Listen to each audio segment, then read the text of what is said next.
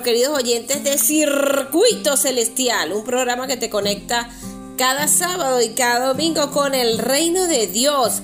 Estamos contentos de acompañarles en este domingo, como siempre, en la parte técnica nuestros amigos militares, en la presidencia nuestro coronel Jorge Eliezer Mantilla Mijares quien habla para ustedes con mucho cariño, su amiga de siempre, la 25.338 Stephanie Torrealba, hoy nuevamente pues sin acompañantes. Esposo mío está haciendo algunas cositas importantes, ¿ok? Pero eh, les manda un beso y un abrazo de todo corazón y este pues espera estar pronto con nosotros la semana que viene, Dios mediante.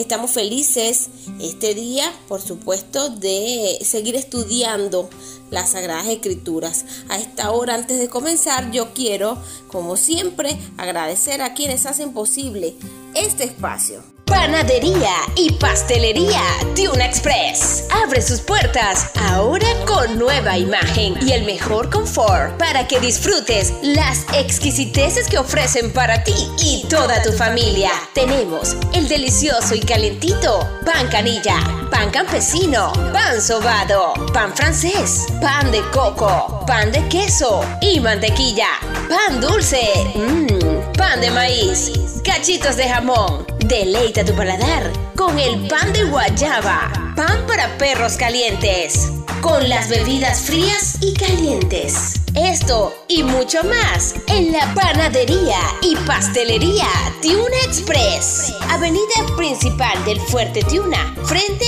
a 82 Brigada Logística. Esto y mucho más con precios a tu alcance. Encuéntranos ya y date un gustazo en la panadería y pastelería Tiuna Express. Seguimos en Circuito Celestial, le damos la bienvenida a todos los que se reportan a esta hora de la mañana con tu programa Circuito, Circuito Celestial afincados en las R's con el programa Number One que te conecta con el reino de Dios y su justicia. Quiero a esta hora además felicitar a todas esas hermosas mamis que están en su día, las deben estar consintiendo, seguramente un rico desayuno, seguramente una deliciosa torta de piña. Por allí a mí me van a deleitar con una rica torta de piña, mi querida Elena, que me está ayudando en todas las cosas de la casa. Hoy me siento como una princesa. Hoy este todas las cosas me la dan a mí. Yo solamente me relajo. Así que chicas que estén escuchando, Hoy pues relájense, vamos a estudiar la Biblia, vamos a celebrar con nuestro Padre Celestial que nos dio la oportunidad de ser madres y por supuesto, felicidades a mi madre bella. Dios te bendiga mamá, te amo con todo mi corazón. Espero que me estés escuchando y que este mensaje llegue a lo más profundo de tu corazón, mi hermosa madre. Dios te eligió para tenerme a mí, así que desde el fondo de mi corazón te amo, gracias por todo lo que me pudiste ofrecer mientras estuve a tu lado. Igualmente a mi abuelita, pero mi abuela no se lo puedo decir porque ella hoy día está dormida, esperando la venida del Señor. Y bueno, aquí estamos eh, para estudiar una vez más la palabra de Dios.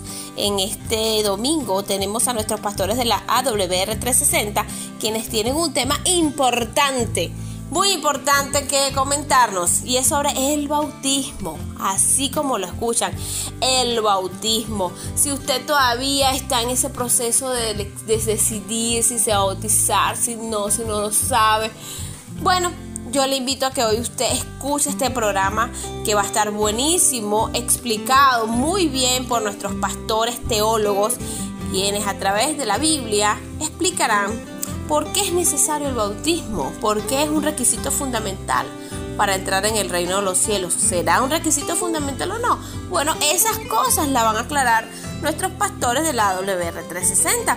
Así que debes quedarte pegadito a Circuito Radial Tiuna porque hoy el programa está súper bueno. Anota todas las cosas que te interesen, busca tu Biblia y relájate a escuchar y a entender un poco lo que nos dicen las Sagradas Escrituras sobre este tema del bautismo. Así que bueno, sin más preámbulos, yo quiero recordarles que pueden comunicarse con nosotros a través del 0424 303 4185 ya sea por WhatsApp, por mensajería de texto, con gusto le estaremos atendiendo. Así que bueno, mi gente bella, mi gente bonita de Venezuela, quiero que escuchen un lindo himno, una linda alabanza y al regreso vamos a escuchar a los pastores de la WR360. Sigue activo con Circuito Celestial.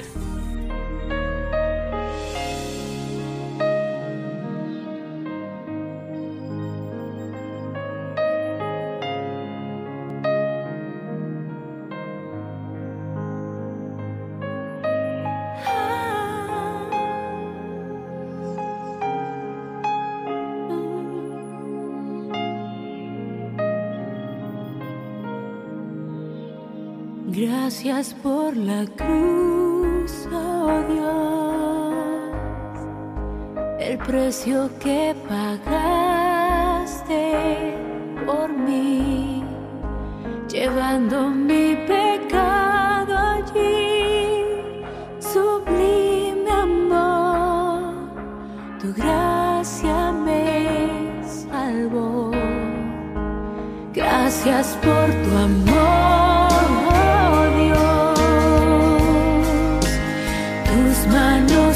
bye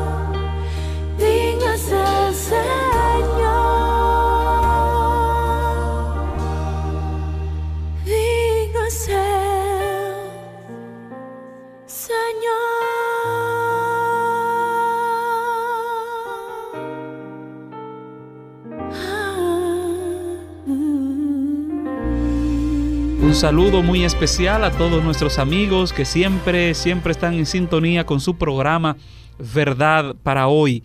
En esta oportunidad tenemos un palpitante e interesante tema, una doctrina muy importante, creencia que de una u otra manera entendemos que es muy significativa. Hoy estaremos hablando acerca del bautismo bíblico, que dice la Biblia acerca del bautismo, pero antes de nosotros eh, entrar en este tema, voy a pedirle al pastor Ignacio de la Cruz que por favor nos dirija en oración eh, para que podamos estudiar este tema. Hoy el pastor Carlos Manzanillo el pastor Mario Rondón, su servidor, el pastor Teófilo Silvestre, estaremos compartiendo con ustedes en este espacio de tiempo el importantísimo tema acerca del bautismo.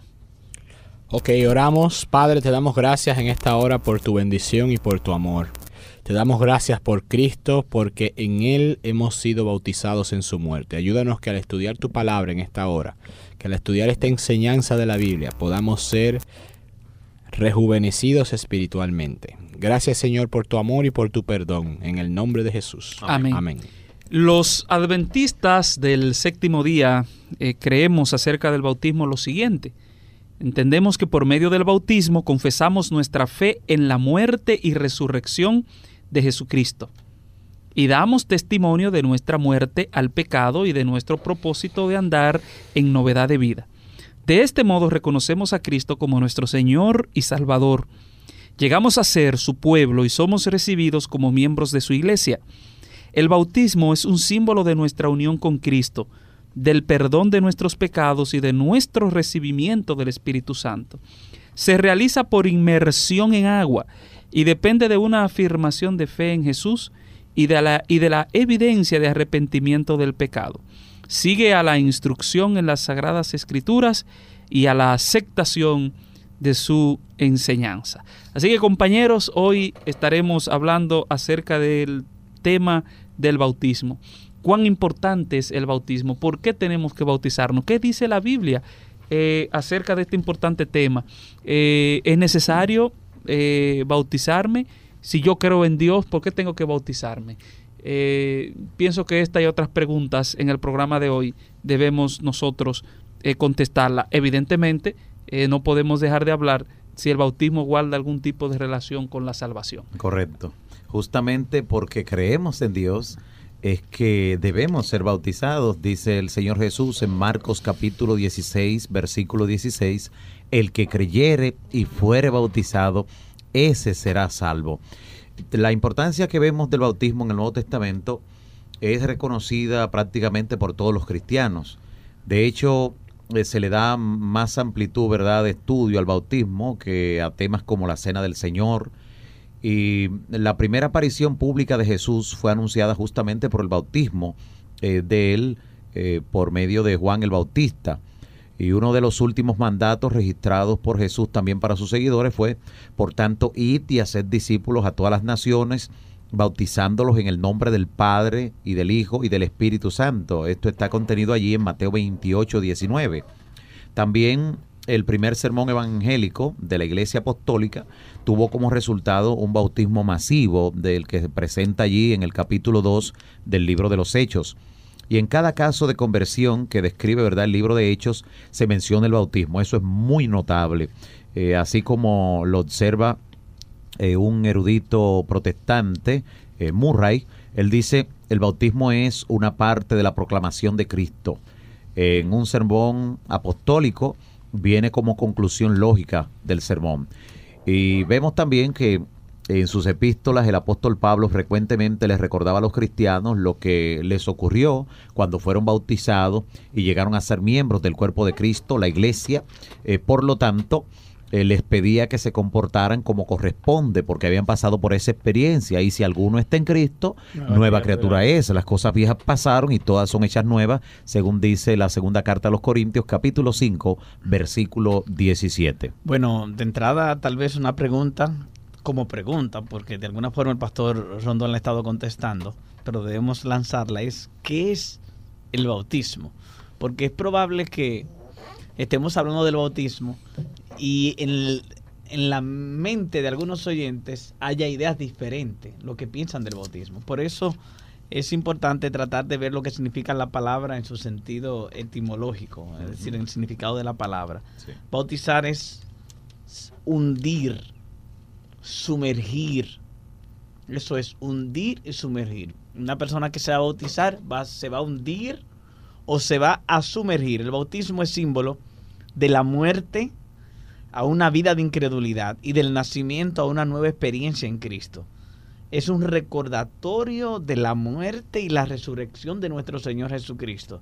Cuando leemos en Romanos capítulo 6, versículos 3 y 4, eh, Romanos 6, 3 y 4 nos enfatiza esa idea de que el bautismo es un recordatorio de la muerte y la resurrección de Cristo. Por lo tanto, quien lo practica está dando testimonio de que acepta la muerte de Cristo en su lugar y que al ser levantado del agua, también se está levantando juntamente con Cristo.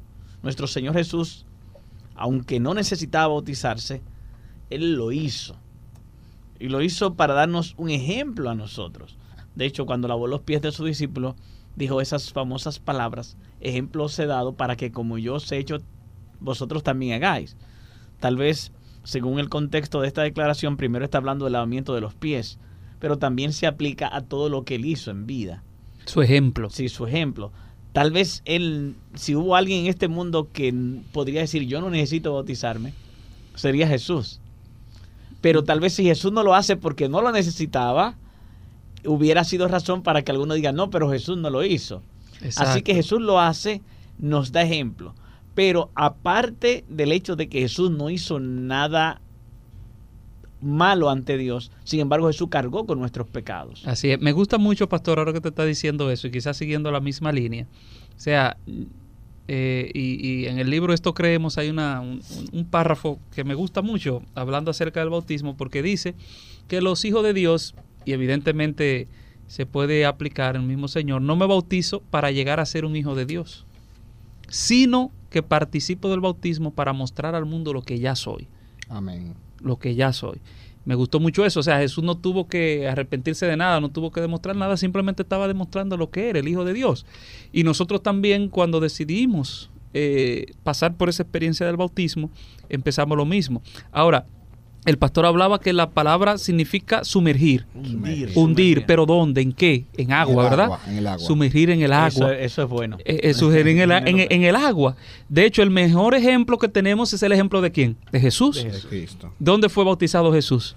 En el Jordán, dice el libro de Mateo, capítulo Mateo. 3, ¿cierto? 3, 16, 17. Entre 16 y 17. Y entonces dice, Dice que, que fue subió Juan- del agua, Subió 3:16. del agua. Por lo tanto, cuando nosotros hablamos de bautismo, tenemos, tenemos que salir de dentro de, en este caso, del agua. De dentro. O sea, nosotros no podemos bautizarnos, por ejemplo, por teléfono. No podemos bautizarnos poniendo la mano en un radio y un predicador la computadora. eh, o la computadora. Y yo no le estoy hablando de exageraciones, yo le estoy hablando de más de 100 tipos de bautismos que existen, Y se diferente y que se practican, como dice el pastor Mario, diferente al bautismo bíblico, que es un bautismo por inmersión, sumergir dentro del agua, porque ya tiene un significado, según estaba hablando el pastor Manzanillo, en Romanos 6, porque identifica la muerte y la resurrección de quién? De Cristo Jesús. Entonces queda establecido por la Biblia que cuando se hace un bautismo, desde el punto de vista bíblico, es que una persona se sumerge y sale del agua. Tal vez alguien pensará que se bautiza cuando le echan agua, se bautiza frente a un radio, frente a un televisor, como decía el pastor Teófilo. Pero cuando estamos hablando aquí de bautismo, estamos pensando en el punto de vista bíblico. En estos días me decía una persona, bueno, es que ya yo me bauticé. Ya yo me bauticé en otra iglesia, otra denominación. Y bueno, está bien, vamos a ver, cuando hablo con la persona, me explica que ella se bautizó, pero no con el bautismo bíblico. Por lo tanto, le decía, entonces tú no te has bautizado. Tú no, no es que tú te vas a bautizar eh, eh, por segunda vez. Desde el punto de vista bíblico, tú participaste de una ceremonia que no es un bautismo. Y aún si fuera un segundo bautismo, que ya eso lo abordaremos un poco más adelante, tampoco está prohibido en la Biblia. Hay hasta ejemplo bíblico. Sí, sí, hay ejemplos bíblicos para eso. Pero esta, este, estemos claros, hay una forma de bautizarse y esa tiene que ver con el significado de la palabra, de hundir, sumergir. Jesús fue sumergido. Todos necesitan dar este paso. Todo, todo el mundo debe dar este paso. En este sentido es que Pablo cuando habla en Efesios habla de una fe, un bautismo, o sea, El una, tipo. no un no un solo bautismo, sino un tipo de bautismo. No habla de cantidad de bautismo, Exacto. sino una forma de bautismo. Y entonces tenemos que ver si Como hay, una sola forma de fe. Exacto. Hay un solo y hay un solo Señor. Así es. Por lo así tanto, es. si hay un bautismo, bueno, mira, no, no ni había pensado en la importancia de destacar esto pensando en ese versículo. claro. Es decir, la Biblia quiere que se esté claro que hay un bautismo. Y entonces, ¿cuál bautismo vamos a encontrarlo en la Biblia? Y en la Biblia encontramos que el verdadero bautismo es por inmersión. Eh, Se Inmersión. está hablando eh, de in- eh, algo cualitativo, ¿verdad? Que, es, que es muy importante. Sí, y con la rara excepción de algunas denominaciones, como son los cuáqueros y el Ejército de Salvación, los demás cristianos de las denominaciones de la cristiandad han considerado al bautismo como un rito de ingreso a la iglesia. Y a pesar del importante papel que ha desempeñado el bautismo en la historia de la iglesia, eh, ninguna otra institución ha causado tanta controversia, tanta división, tanta hostilidad y hasta desconfianza. Y en gran medida, la historia del bautismo es la historia del agua que ha dividido y aún divide a muchos cristianos. El problema no es solo el significado, sino además el método, como ya se describió en forma amplia en los comentarios anteriores. Y actualmente, pues en este sentido, tenemos que llegar a la conclusión de que la importancia del bautismo bíblico es justamente que da un nuevo nacimiento al que lo practica, eh, un momento para demostrar que está enterrando una vieja vida, está resurgiendo a una nueva vida y también eh, se está uniendo al cuerpo de Cristo. Bíblicamente esa es la trascendencia que vemos en el bautismo eh, con relación a lo que es la forma utilizada y la importancia que se le da desde el punto de vista de la iglesia. Entonces, el bautismo es un testimonio. Es un testimonio Público. público de la persona de su fe en Cristo. Cuando ese rito se efectúa con sinceridad, ese testimonio público es de renuncia a la vida pecaminosa pasada, del nacimiento a una nueva vida en Cristo. Se promete entonces el perdón de pecado, de los pecados pasados, y una medida abundante del Espíritu Santo también. Hechos 2.38 dice que van a recibir el, el Espíritu Santo. El bautismo llega a ser entonces una nueva relación con Cristo. En otras palabras, podemos decir que ingresa como miembro de la iglesia de Cristo. Desde ahí que es un gran privilegio el ser bautizado. Eh, exactamente, y, de hecho muy importante porque el bautismo no es el final eh, de la experiencia cristiana, es digamos eh, la bienvenida a esa experiencia cristiana que va a vivir el, el individuo. Eh, así que se le da, se le da esa, esa bienvenida a través de esta, de esta linda eh, ceremonia. De hecho, cuando el Señor eh, iba ascendiendo al reino de los cielos, Él dejó establecido el, el bautismo. De hecho, Él mismo en esa orden misional de Mateo 28, 19, dijo, por tanto, id y haced discípulos a todas las naciones, bautizándolos en el nombre del Padre, del Hijo y del Espíritu Santo. Ahí vemos la fórmula eh, trinitaria, pudiéramos decir, ¿verdad? Sí, sí. Eh, para el eh, bautismal, que se manifestó también en el bautismo de Jesús. O sea, en el bautismo de Jesús nosotros también vimos cómo se manifestó la, El Padre, el Padre, este es mi hijo amado. Este es mi hijo amado, el, El Padre, Espíritu y entonces el. Espíritu Santo descendiendo en forma de paloma. y allí estaba el Hijo. Y allí estaba el Hijo. O sea que, eh, de hecho, es una buena, una buena prueba también de la deidad, de la Trinidad, Y- ¿no? Dios el Padre, Dios el Hijo, Dios el Espíritu Santo. Y, y del privilegio del bautismo, porque qué lindo saber que en ocasión del bautismo hay una declaración oficial. Este es mi hijo amado. Qué lindo saber que en ocasión del bautismo el Espíritu Santo desciende sobre ti. Es decir, que cuando tú tienes experiencia del bautismo, es una experiencia maravillosa. El cielo te declara su hijo. Ese día el Espíritu Santo desciende sobre ti y tú inicias un ministerio como un instrumento valioso para gloria de Dios. Bien, así es. eh, el verbo bautizo, eh, la palabra griega bautizo, aparece 65 veces en el Nuevo Testamento y eh, significa, como ya el pastor Manzanillo eh, explicó, pero sin embargo, el trasfondo. ¿Cuál ¿Qué significa eh, hundir, hundir y sumergir? hundir, sumergir, bautizar, ungir, sumergir, lavar. De manera que el rito del bautismo en el Antiguo Testamento eh, tenía un trasfondo y en el periodo intertestamentario, o sea, los judíos practicaban ritos de purificación con el agua. Sin embargo, en el no, cuando el término, la primera vez que aparece la palabra en el Nuevo Testamento, aparece en Mateo 3.6, dice, y eran bautizados, en Mateo 3.5 dice, acudía a él, hablando de Juan el Bautista, toda Judea y toda la toda Judea y toda la provincia de alrededor del Jordán. Y eran bautizados por él en el Jordán, Jordán, confesando sus pecados. De manera que en el Nuevo Testamento, el aspecto de la purificación ritual, el, aspecto de usar el agua, de hecho, el agua es un, un desinfectante, ¿no? O sea, quita la sangre, el agua qui- quita todo, quita el jabón, quita todo. Eh, quita el sucio, el agua, o sea, el agua limpia. Aunque no es un detergente, el agua limpia. Y en el Antiguo Testamento se utilizaba el agua para purificar los pies, se lavaban las manos con agua, todo, aunque había siempre... eh, en el santuario. en el santuario se utilizaba de manera que el agua era un método de purificación. Sin embargo, Juan el, Juan el Bautista hablaba del bautismo y cambia el ritual. Ya no es un, un- un rito de purificación, ya es un aspecto de espiritualidad. Y por eso él dice, eran bautizados confesando sus pecados.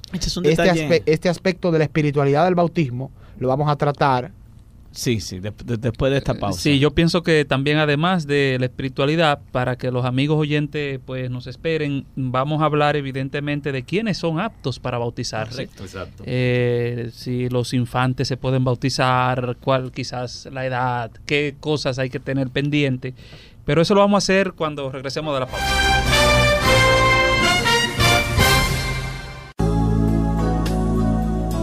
Cada triunfo ganado prepara el camino para una nueva victoria. Cada victoria sobre la tentación, cada acto de abnegación, cada triunfo sobre el pecado, es una semilla sembrada para vida eterna.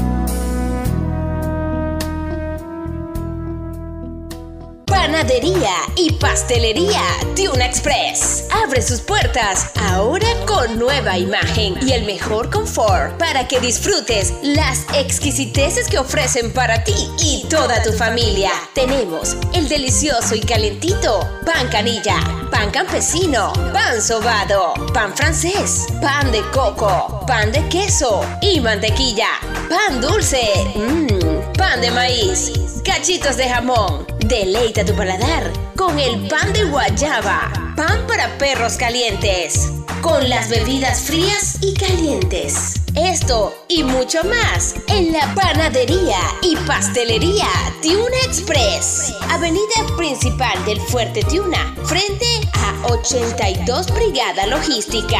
Esto y mucho más con precios a tu alcance. Encuéntranos ya y date un gustazo en la panadería y pastelería Tiuna Express. Bien, estamos de regreso en su programa Verdad para hoy, hablando del tema del bautismo. Cuando nos fuimos a la pausa, dejamos una agenda de varios temas que íbamos a tratar. eh, y el aspecto de la espiritualidad, estamos hablando de que Juan el Bautista, él es, eh, de hecho Dios lo mandó con una obra especial y Cristo dijo que ningún hombre nacido de mujer tenía la obra de Juan el Bautista. Eh, este era un hombre muy grande y grande en el reino de los cielos, o sea, era un siervo de Cristo, eh, porque grande es el servidor. eh. Pero Juan el Bautista es el que establece que había que confesar los pecados y ya el bautismo no es un aspecto de purificación, o sea, no es un baño que usted se está dando, es que usted confiesa sus pecados y delante de Dios, Dios da ese perdón a uno. De manera que, pero aunque la mayoría de la distribución de la palabra baptizo está entre los evangelios Mateo, Marcos y Lucas, más de la mitad de la expresión está en Mateo, Marcos y Lucas. Eh, sorprendentemente Pablo, aunque es el que menos utiliza la palabra, en los escritos de Pablo aparece 10 veces la palabra bautizo y la primera vez que aparece en las cartas de Pablo es en Romanos 6.3. Ahí, bueno, Sin Romanos embargo, 6. Romanos 6, Pablo eh, liga el bautismo a la muerte al pecado y al renacimiento en la vida espiritual. utiliza como un punto de referencia. Exactamente. De hecho, las semillas, para poder nacer, uno siembra una semilla, Tiene que morir. tiene que morir. Y la vida del nacimiento cristiano comienza con la muerte, la muerte al pecado. Sería informativo leer algunos versículos de Romanos 6. Dice, ¿qué pues diremos que perseveraremos el pecado para que la gracia abunde? De ninguna manera, porque los que hemos muerto al pecado, ¿Cómo? ¿cómo viviremos aún en él? ¿O no sabéis que todos los que hemos sido bautizados en Cristo Jesús hemos sido bautizados en su muerte? Porque somos sepultados juntamente con Él para muerte por el bautismo, a fin de que como Cristo resucitó de los muertos por la gloria del Padre, así también nosotros andemos en vida nueva. De manera que aquí Pablo eh, va en conexión con Juan el Bautista, de que teníamos que confesar, tenemos que confesar nuestros pecados, nuestra vida pasada, nuestra antigua manera de vivir y nacer de nuevo, pero nacemos en Cristo.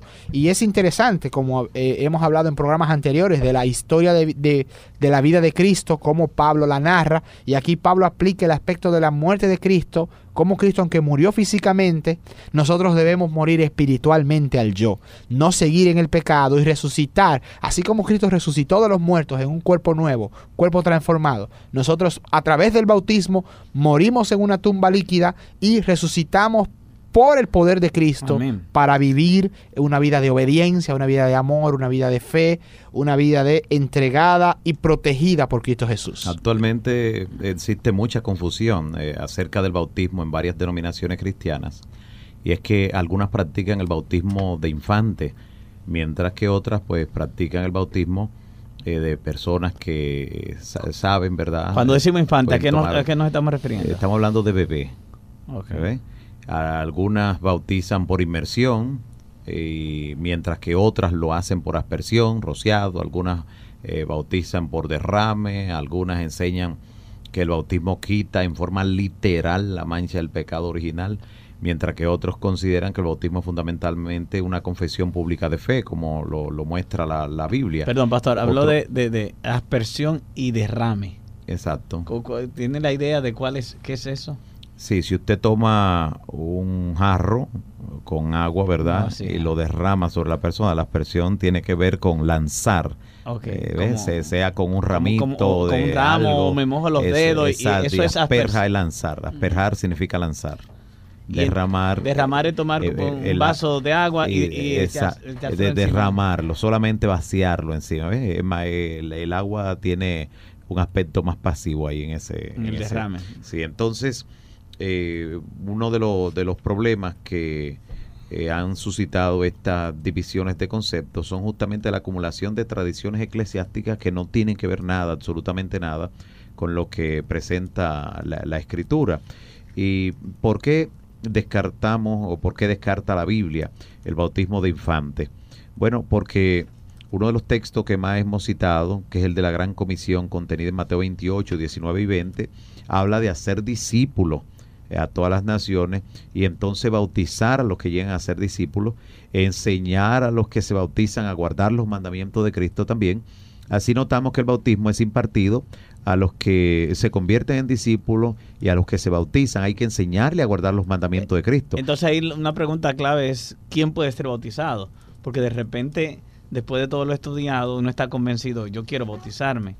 De hecho, cuando yo me bauticé tenía nueve años, eso fue en Miches, eh, 27 de enero de 1980. Tenía- y para mí fue una experiencia maravillosa. Yo me pasaba la mano por la cara y decía, soy nuevo. Exacto. Pero ahora, ya estudiando esto, me doy cuenta que realmente es eso, una experiencia linda, maravillosa. Sí, así es. Y, y es como para todo el mundo desearlo. Y, y así como la gente hace fila o línea, cola para, para buscar algo que están dando, como que debiera estarlo haciendo para eso. Correcto. Pero es bueno preguntarnos eh, cuáles condiciones. Y entonces eh, no he estado compartiendo el pastor Mario que habla de ser un discípulo, de, de Sí. ser obediente. Sí, note Hay, que... hay, hay, hay quizás también, a eso podemos añadir, Pastor Mario, eh, un, un requisito muy importante es que debe de tener eh, la edad suficiente para comprender el significado del bautismo. Sí. Eh, número dos, pudiéramos también argumentar que si se han entregado a Cristo y están, con- y están convertidos, o sea, entrega y conversión.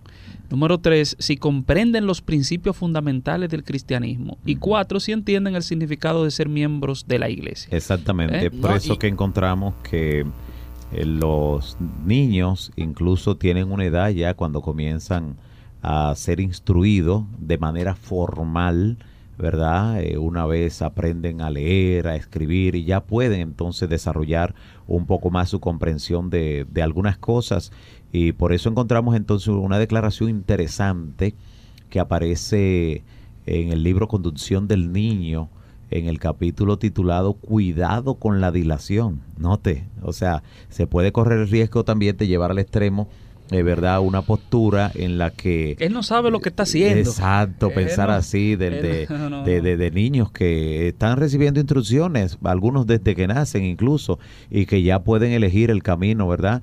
Y eso le puede librar de muchas cosas. Y algunos esperan lanzarse al mundo y probar, ¿verdad?, las cosas que están allá afuera, eh, puede ser muy nocivo y puede tener consecuencias. Pero qué bueno es cuando pueden tomar la decisión una vez ellos pueden ser instruidos ya. De hecho, en ese capítulo que menciona del libro Conducción del Niño, dice que los niños de 8, 10 y 12 años ya están en condición de aceptar a Cristo. Y note que no dice una soledad. Eh, abre el espectro y dice de 8, 10 y 12. ¿Por qué? Porque no todos alcanzan, eh, ¿verdad? La misma madurez La en madurez en la misma edad, conocimiento. ¿verdad? y el conocimiento, eh, porque a veces una es la edad eh, emocional eh, y otra es la biológica. Y entonces, qué bueno que abre de esa manera el espectro y, nos permite ver el desarrollo eh, de, de- los niños y ellos pueden leer, ya ellos pueden escuchar, aprender y responder y decidir lo que van a creer también.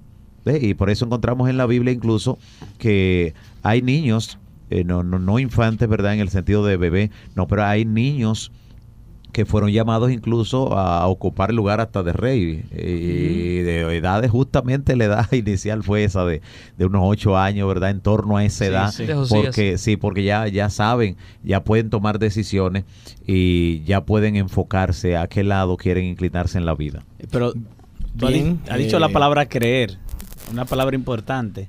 Porque hay gente que dice, nada más hay que creer. De hecho, a, a el eunuco se le dijo, cree en el Señor Jesucristo. O sea, ¿qué impide que yo sea bautizado? Si cree de todo corazón, bien, puede. Sin embargo, hay más textos, como en Hechos le dice arrepent- arrepentidos. Arrepentidos, exacto. De hecho, la palabra bautismo en el libro de Hechos eh, tiene aparece 19 veces y hay diferentes tipos de bautismos que se mencionan en el libro de Hechos en de el los mismo apóstoles. libro de Hechos. Como cuáles, por Exactamente. ejemplo. ejemplo, hay un bautismo del Espíritu Santo. Hemos, de hecho, Cristo mismo dijo, eh, Juan el Bautista dijo, yo os bautizo con agua, Pero viene, pero viene uno que los va a bautizar con el fuego, Espíritu o sea, Santo fuego. con el Espíritu Santo. Eh, en, en, el- en Hechos 19 se menciona eh, un rebautismo, Sí, que sería bueno hablar un poquito de cómo Santo. sucede eso. pero la primera, la primera aparición de la palabra está en Hechos 2.38, Pedro predicando, terminando de predicar su primer sermón. Eh, el libro de Hechos de los Apóstoles tiene muchos sermones, tiene al menos 28 sermones que predican y el que más sermones predica es Pedro que predica 9, seguido por Pablo que predica 8. Y Pedro les dijo, arrepentíos cada, y bautícese cada uno de vosotros en el nombre de Jesucristo para el perdón de los pecados y recibiréis el don del Espíritu Santo. Aquí hay varias cosas en este texto. Primero, eh, Pedro los manda, los manda a que se arrepientan, a que cambien de dirección. Eh, el bautismo es algo espiritual, como ya hemos dicho, y uno tiene que cambiar, dejar el impío su camino y volver a Jehová. Eh, bautícese, se límpiese y en el nombre de Jesucristo. En, vemos frecuentemente que en Hechos de los Apóstoles y en las cartas de Pablo, el bautismo del que se habla es en el nombre de Jesucristo. Sin embargo, la enseñanza en Mateo 28, 18 al 20, el bautismo está en el nombre del Padre, del Hijo y del Espíritu Santo. No hay por qué querer reconciliar ambas cosas, sino lo que parece ser es que en la práctica, en la proclamación del Evangelio y en la predicación, en, la- en el dinamismo del crecimiento de la iglesia, ellos parece ser que utilizaban una forma abreviada de la forma, de la forma grande de bautizar en el nombre del Padre, Hijo y Espíritu Santo. Y al bautizarse en el nombre de Jesús, de hecho, Pablo cuando utiliza la palabra en la práctica, hemos dicho ya, Pablo la utiliza 10 veces, la palabra bautismo. Pablo en 1 Corintios 1.13 dice, ¿acaso está dividido Cristo? ¿Fue, Cristo? ¿Fue Pablo crucificado por ustedes? ¿O fuiste bautizados en el nombre de Pablo? O sea, se bautizaba en el nombre de Cristo. Pablo está diciendo, fuiste bautizado en el nombre de Pablo. Es hablando de un problema de división que había en Corintios ahí y algunos eh, estaban eligiendo entre Pablo y Apolo. Y es lo que indica en el, en el resto del Nuevo Testamento, bautizarse en el nombre de Cristo es ser similar a Cristo, tener las enseñanzas de Cristo, vivir la vida de Cristo como Cristo la vivió y con el poder que él imparte. Eh, en Hechos 8:30 en Hechos 8:30 en 8 8:12 dice cuando creyeron Felipe el que anunciaba el evangelio del reino de Dios y en el nombre de Jesucristo se bautizaban hombres y mujeres. O sea, la gente se bautizaba al escuchar el Evangelio y al creer en él, eh, todo el mundo estaba abierto.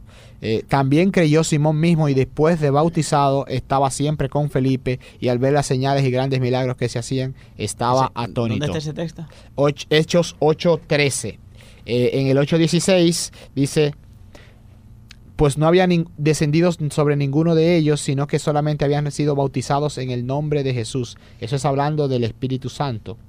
Eh, de manera que... rea- realmente en esos textos no, eh, no están describiendo una ceremonia bautismal en sí, sino simplemente que nos informan que dichas personas fueron bautizadas, bautizadas en el nombre de Jesús. Además, nombre. es ilógico pensar que los mismos apóstoles, eh, prácticamente eh, sin un espacio de tiempo tan, tan prolongado, este, rechazaran la fórmula O la alteraran. o la alteraran la fórmula trinitaria. De hecho, la Didaje, escrita, que era el manual de la iglesia, eh, escrita en el año 125 después de Cristo, se bautizaba en el nombre del Padre, del Hijo y del Espíritu Santo, y en agua, en mucha agua, como ya ustedes han hablado. Debe ser un lugar donde haya mucha agua para la persona poder sumergirse y ser sacado Nada del de agua. aspersión o de rociar. Nada Ahora, de una pregunta importante, compañeros.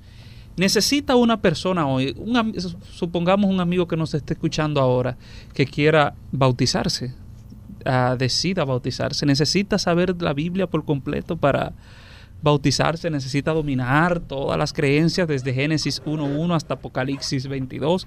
¿Qué consejo nosotros pudiéramos darle a una persona que nos está escuchando ahora y que ha sentido el deseo de bautizarse?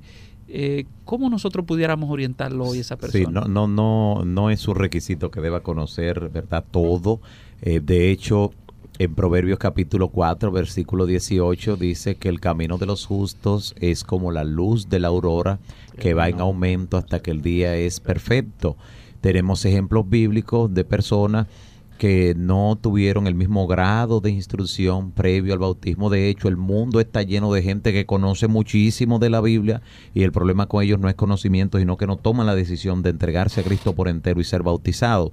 Así que el bautismo es un paso sumamente importante que cuando una persona eh, creyendo en Cristo, ¿verdad? Y dispuesto a aceptar las verdades de Cristo, eh, quiere dar el paso, no creemos que deba recibir obstáculos, sino la ayuda y la motivación adecuada para ello y darle a entender precisamente en qué es que cree, porque el que creyere y fuere bautizado, sí, pero en qué cree. Y es importante que la persona sepa qué es lo que está creyendo, qué es lo que está aceptando. No, y es importante también, la metáfora del bautismo es un nacimiento, o sea, un niño cuando nace, ¿qué sabe? No tiene un conocimiento, es un conocimiento ele- elemental. De hecho, Pablo eh, le habla a la iglesia de los hebreos que ellos tenían leche y que le fal- tenían que recibir alimentos sólidos. Ya era que, tiempo. Que hay, que hay una diferencia cuando el niño nace, A cuando toma leche, ya- de hecho, cuando el niño nace toma eh, alimentos que su estómago puede digerir, de manera que las verdades básicas en referencia a la salvación, las personas venían a Juan el Bautista y confesaban sus pecados y se bautizaban. O sea, tú reconoces que eres un pecador, reconoces que debes arrepentirte, reconoces que Dios es tu salvador, tú puedes bautizarte Bueno, y vivir y comenzar entonces ahí el camino del discipulado cristiano, comenzar ahí, crecer. en Entonces, teniendo en cuenta pasos bíblicos, según Hechos 8, hay que creer en el Señor Jesucristo. O sea, yo creo. eh, confesar mi pecado con arrepentimiento, Hechos 2.38 y Proverbios 28.13. El que encubre sus pecados no prospera. Eh, también hacerme un discípulo del Señor, pedir el bautismo, también es algo que uno tiene que hacer. No significa eso que ya tú eres perfecto porque tú vas eh, creciendo y caminando. Interesante, para mí, Pablo, cuando era Saulo, está persiguiendo a la iglesia, cree que está haciendo lo correcto, pero escucha la voz de Dios, Dios le llama, Dios le habla, ¿por qué me persigue? Tú eres mi instrumento.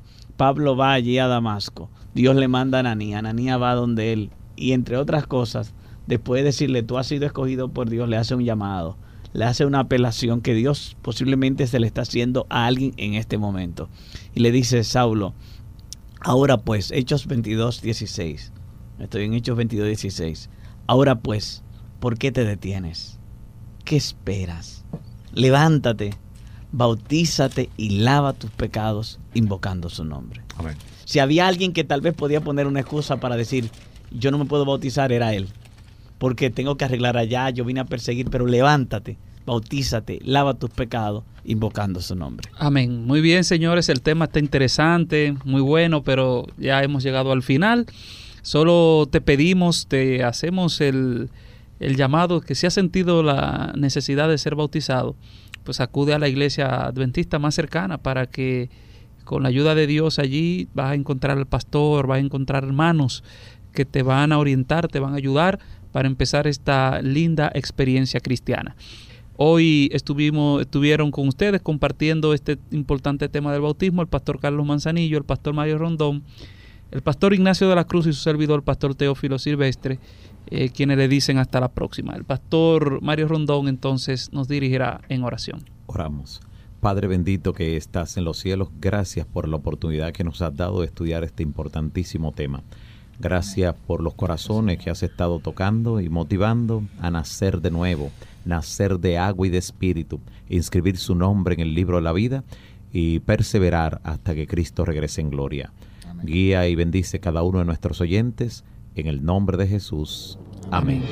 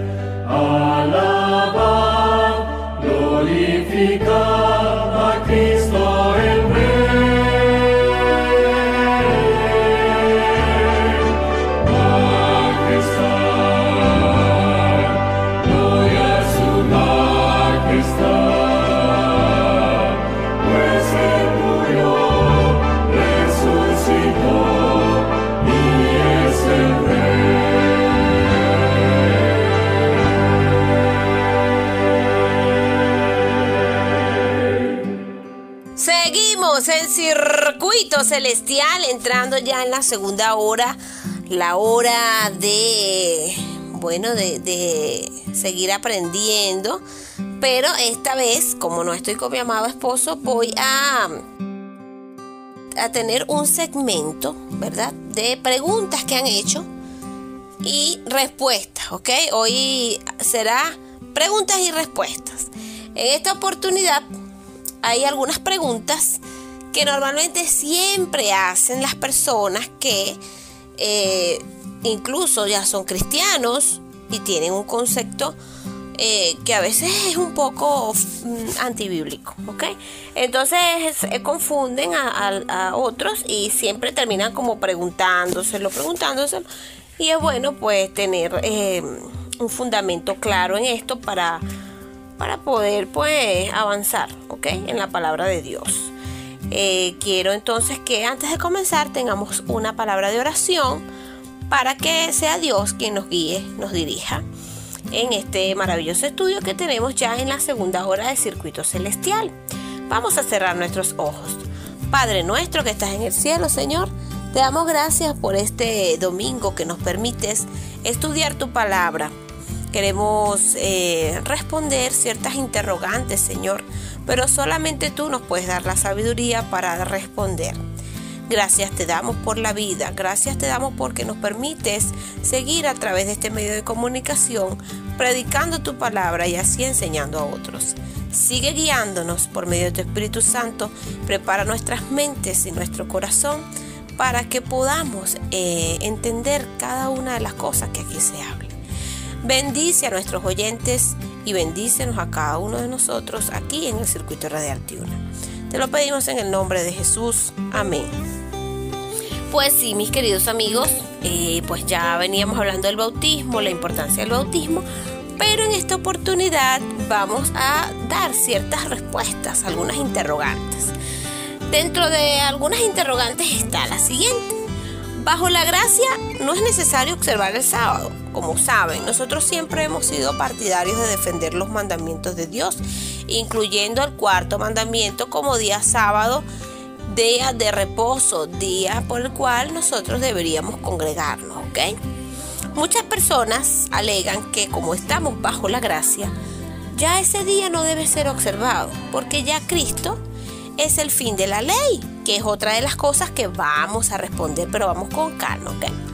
Quiero acotar que estas respuestas no las estoy dando yo porque bueno, porque yo soy teólogo, ni nada de eso, ¿ok? Esta respuesta las he sacado de un librito de Juan Armando Bonjour, ¿ok? Este libro es de la Asociación Publicadora Interamericana y tiene preguntas y respuestas que pues son este, bastante concretas y están fundamentadas bíblicamente, ¿ok? Así que les cito entonces el autor para que ustedes sepan de dónde están saliendo las respuestas, que es Juan Armando Bonjour y vienen de la Asociación Publicadora Interamericana.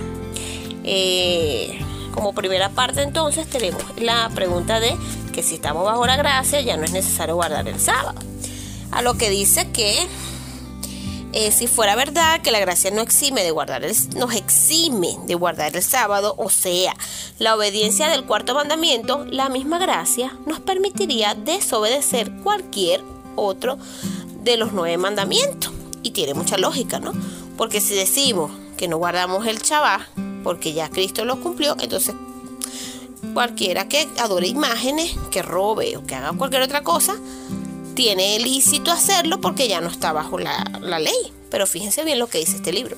Sin embargo, observamos que todas las congregaciones cristianas enseñan que aquellos deben ser obedecidos. Ah, muy importante. O sea, la mayoría de las denominaciones dice no podemos, nosotros no podemos eh, robar, no podemos adorar imágenes. Eh, debemos honrar a nuestros padres, debemos, no podemos codiciar a la mujer del prójimo ni nada lo que tenga el prójimo. Pero cuando le mencionas el cuarto mandamiento es como una bomba en el corazón, es como un puñal. O sea, no, eso no es así. Incluso dicen que eso era para los judíos. Pero sigamos leyendo. ¿okay?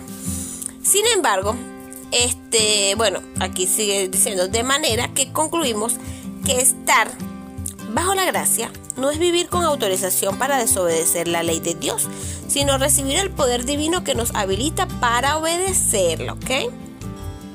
Chévere.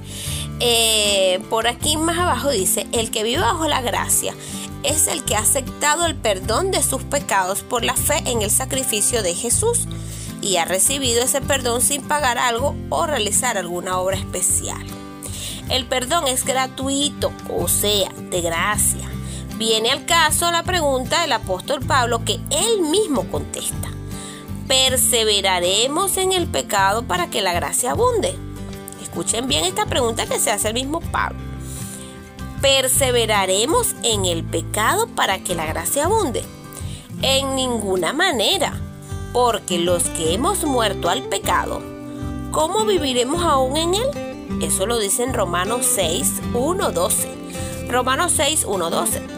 Vale decir que el perdón recibido por gracia no nos, ha, no nos es dado para que sigamos pecando. Ya no vivimos para pecar, estamos muertos al pecado. Muy interesante. Entonces esto no nos exime, ¿verdad? De que, ah, bueno, sí, vamos a estar en la gracia. Entonces eh, podemos pecar porque no tenemos nada que nos condene. No, no, no. Eh, vale decir que el perdón recibido por gracia no es dado para que sigamos pecando, como ya lo indiqué. Así que, ¿qué acciones constituyen pecado?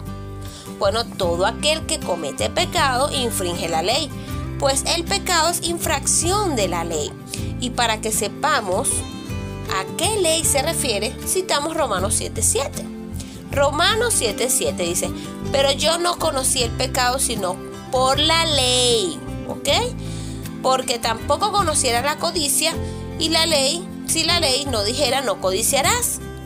Entonces aquí este texto está claro, dice, yo no conocí el pecado sino por la ley. O sea, la ley es como un espejo que nos muestra nuestra concupiscencia, nuestro error, nuestra falta. Si nosotros no tenemos la ley, ¿cómo sabemos que estamos pecando? Ok, entonces no codiciarás. Es el décimo mandamiento de la ley de Dios. De manera que si estamos muertos al pecado, significa que por la gracia de Dios ya no vivimos pecando voluntariamente. Ok, ahí está. Por la gracia de Dios. Entonces, para continuar, dice que de manera que si estamos muertos al pecado, significa que por la gracia de Dios ya no vivi- vivimos pecando. Entonces, así como el apóstol Pablo supo que la codicia es pecado y el abandono podemos saber, y la abandonó, podemos saber que la idolatría es pecado, porque así lo indica el segundo mandamiento. También sabemos que matar es pecado por lo que dice el sexto mandamiento, por lo que dice el sexto mandamiento, o que el no santificar el sábado es pecado, porque lo indica el cuarto mandamiento. Entonces lo mismo podríamos decir de cada uno de los mandamientos. Cada uno dice cuál es la transgresión de decir que si transgredemos un punto de la ley estamos pecando. Entonces concluimos que vivir bajo la gracia no solamente es recibir el perdón gratuito de nuestros pecados o desobediencias a la ley de Dios, sino que también es recibir el perdón de su gracia para vivir una nueva vida. Bastante mi- bástate de mi gracia, porque mi poder se perfecciona en la debilidad. Eso para cerrar en 2 de Corintios 12:9. Entonces ya vemos que estar bajo la gracia no nos exime de no guardar los mandamientos. Lo contrario, debemos eh, ver eh, eh, en los mandamientos en que estamos fallando para mejorar nuestra condición y así pues entonces obtener el perdón que es gratuito por la gracia de Jesús. Así que bueno, a esta hora eh, ya dando respuestas, entonces las respuestas a estas interrogantes, ya sabemos entonces que estar bajo la gracia eh, no significa que debemos de dejar de guardar el sábado, sino lo contrario, debemos aún guardar el día de reposo. Vamos a continuar disfrutando de la excelente música, la que te conecta con el reino de los cielos. Y ya regresamos con más.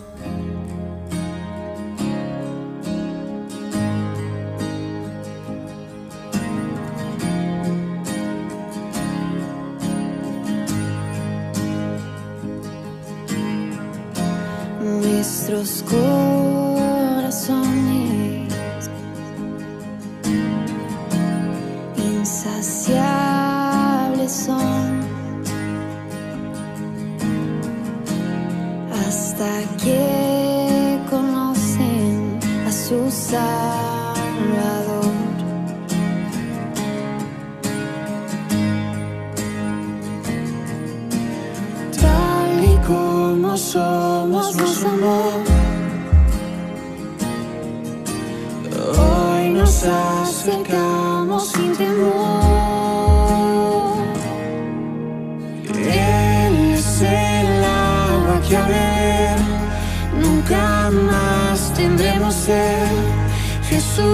Jesucristo basta, Jesucristo basta.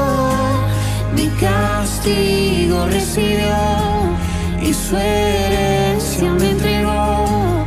Jesucristo basta, Jesucristo basta.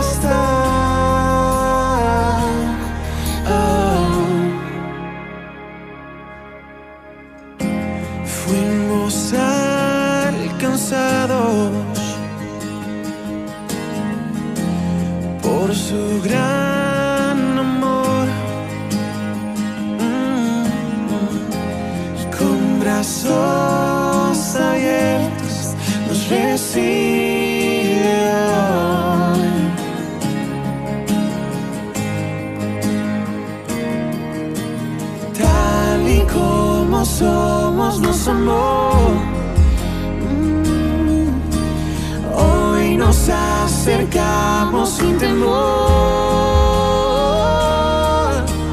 Él es el agua que al beber nunca más tendremos sed.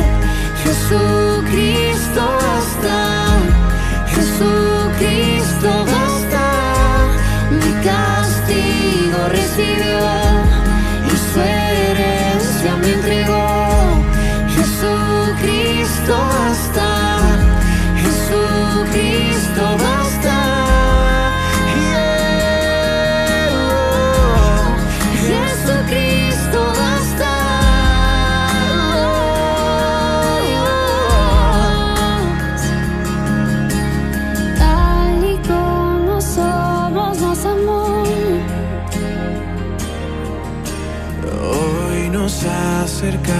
sin temor, sin temor. Tal y como somos nos amó. Oh, y hoy nos acercamos sin temor. Y Él es el agua que al nunca más tendremos sed. Jesucristo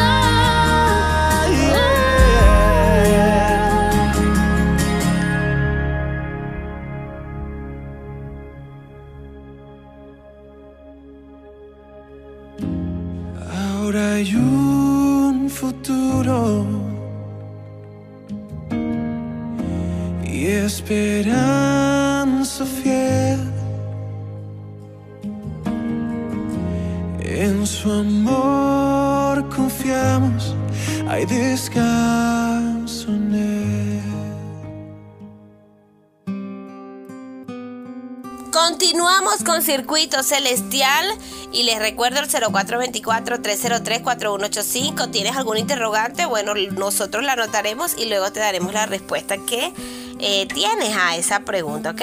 Nosotros eh, hoy en preguntas y respuestas de la Biblia, bajo el libro de... eh, a ver, se me olvidó el nombre, olvidó, lo voy a buscar. El libro de Juan Armando Bonjour eh, sobre las preguntas más frecuentes que hacen, ¿ok? Y este, pues me fijé en este libro porque es bastante claro, además citas textos bíblicos, es de nuestra eh, Asociación Publi- Publicadora Interamericana y bueno, este está muy bien explicado. En esta oportunidad tenemos otra pregunta. Dice lo siguiente. Eh, ¿A causa de que somos justificados por la fe y no por las obras de la ley? ¿Por qué es necesario guardar el sábado? Incluso dice, no somos justificados por las obras de la ley. Eso es muy cierto. Es verdad que somos justificados por la fe y no por las obras de la ley. Porque la ley de Dios no tiene recursos para justificar al transgresor. El único propósito de la ley de Dios, o sea, los diez mandamientos, es señalar lo que es pecado o es contrario a la voluntad de Dios. Por ejemplo, si robamos, pecamos, porque la ley de Dios dice no hurtarás. Nuestros robos no se justifican porque dejemos de robar, o porque seamos generosos, o porque hagamos todo lo que la ley dice. El perdón, que es la justificación, se recibe por la fe en el sacrificio expiatorio de Cristo. no en virtud de alguna obra. O sea, yo puedo cumplir con toda la ley, pero incluso si no tengo amor, de nada vale, porque yo lo estoy haciendo nada más por obligación, no porque realmente lo deseo hacer. Pero sigamos leyendo. Santiago compara la ley de Dios con un espejo, fíjense lo que yo les mencionaba anteriormente. En Santiago 1, 22 al 25.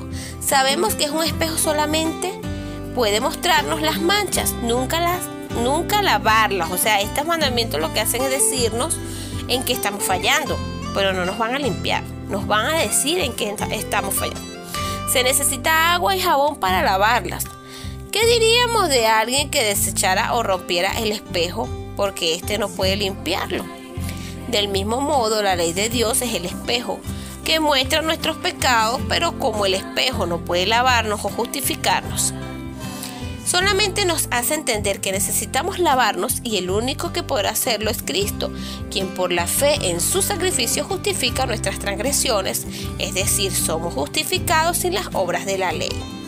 Lo dicho, nos hace entender que necesitamos de ambas, la ley, que nos muestra la verdadera condición de nuestra vida frente a Dios, y la fe en el sacrificio de Jesús, que nos perdona y otorga su justicia.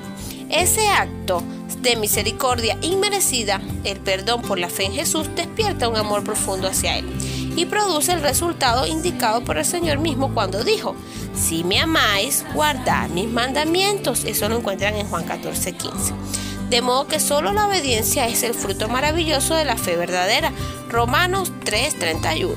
Entonces vemos que la obediencia es el fruto maravilloso de la fe verdadera. Nosotros obedecemos por fe, por amor, no por obligación.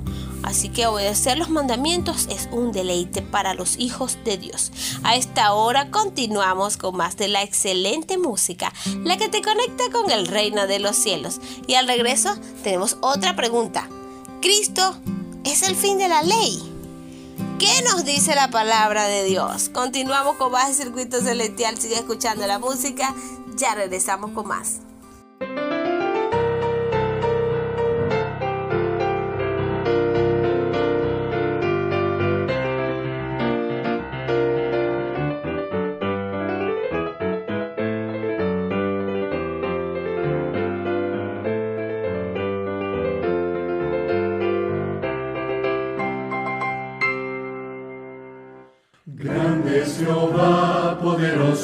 Señor, a su nombre rendimos honor.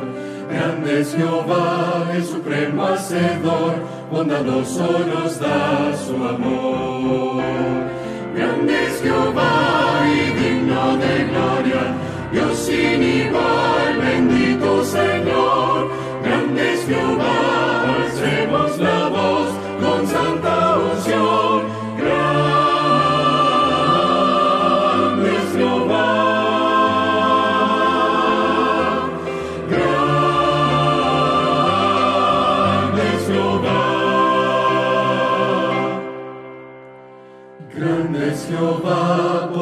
Señor, a su nombre rendimos honor.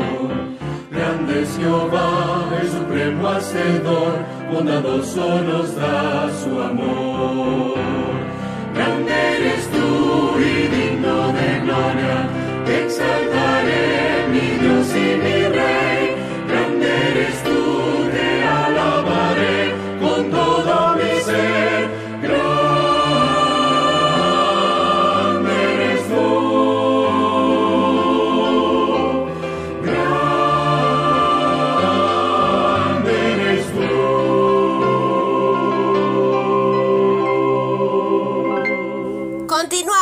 Circuito Celestial en esta ronda de preguntas y respuestas. Las preguntas más frecuentes que muchos se hacen las tenemos aquí. Sí, hoy queremos que este, puedas despejar ciertas dudas y puedas avanzar, ¿ok? Espiritualmente. Eh, en esta siguiente pregunta tenemos que, pues, Cristo es el fin de la ley. Romanos 10.4 nos habla sobre eso. Dice que el fin de la ley es Cristo. ¿Quiere eso decir que Cristo abolió la ley de Dios? O sea, los mandamientos. ¿Qué nos dice aquí este texto? La palabra fin, que se traduce del término griego tellos, en ambos idiomas tiene dos significados, ¿ok? El de finalización de algo o el de propósito u objetivo. Así decimos, el accidente que dejó inválido a mi amigo puso fin a su carrera. Aquí el sentido es, es determinación. Si decimos, viajé con el fin de solucionar aquel pleito, le damos a la misma palabra el sentido de propósito. En Romanos 10.4 dice, ¿cuál del, en Romanos 10.4, ¿cuál de los dos significados tiene la palabra fin? Si dijéramos que tiene sentido de determinación de la ley, nos encontraríamos con que el apóstol se contradice a sí mismo, dado que a través de toda la epístola reconoce la vigencia de la ley de Dios. En Romanos 7:7 dice que no habría, no, habría sabido que la codicia era pecado si la ley no dijera no codiciarás. En Romanos 13, 9 y 10 dice, afirma que el amor al prójimo conduce a la obediencia de la ley de Dios y cita cinco mandamientos. No adulterarás, no, coma- no matarás, no hurtarás, no dirás falso testimonio y no codiciarás. O sea, cita del sexto al décimo mandamiento. Y como para indicar que había otros que no mencionó, dijo, y cualquier otro mandamiento. En efecto, hay otros cinco amigos. En el capítulo 2, 17 y 23 del mismo libro, vuelve a reconocer la existencia de la ley al citar el pecado del adulterio y la idolatría, pecados señalados por el séptimo y el segundo mandamiento respectivamente. En otras declaraciones de esta misma epístola, el apóstol Pablo demuestra que para él la ley de Dios seguía existiendo. En Romanos 3:20 dice que por la ley es el conocimiento del pecado. También afirma dos veces que donde no hay ley no puede haber pecado. Claro, porque ¿qué te va a indicar que estás fallando? Obviamente. Eso lo dice en Romanos 4:15, 5:13. Por lo tanto, cada vez que usa en su epístola la palabra pecado, se refiere a la desobediencia de la ley de Dios. Así pues, para el apóstol la ley existía y la llamó santa y el mandamiento santo, justo y bueno. Eso está en Romanos 7:12. Al notar con tanta claridad que Pablo reconoce definitivamente la existencia de la ley de Dios en esta y en todas sus epístolas, no podríamos admitir que en Romanos 10.4 dijera que la ley había terminado con Cristo. Por lo tanto, concluimos que en este pasaje la palabra fin tiene el sentido de objetivo o propósito, porque el fin o el propósito de la ley es Cristo para justicia o a, toda, a, todo aquel que cree. En efecto, advertidos por la ley de Dios, descubrimos que somos pecadores, ¿ok? O sea, desobedientes a los mandamientos. Al comprender, al comprenderlo, obviamente encontramos que la paga del pecado es la muerte, indicado en Romanos 6:23. Por lo cual sabemos que estos, estos perdidos, es- o perdón, mejor dicho, por lo cual sabemos que estamos perdidos. La ley nada nada puede hacer para perdonar esos pecados, pero cumple su propósito, hacernos entender que necesitamos a Cristo para eh, quien pues quien nos salvará a todo el que cree, como ya lo veníamos hablando, el que creyere, ¿ok? Y además fuera bautizado. Entonces, bueno, eh, respondida esta otra interrogante, eh, el fin del que nos habla este Romanos 10.4 es un fin de propósito, no un fin de finalización de que ya no vamos a guardar los mandamientos. Vamos a seguir activos disfrutando de la excelente música. Al regreso, continuamos con más de Circuito Celestial. Preguntas y respuestas.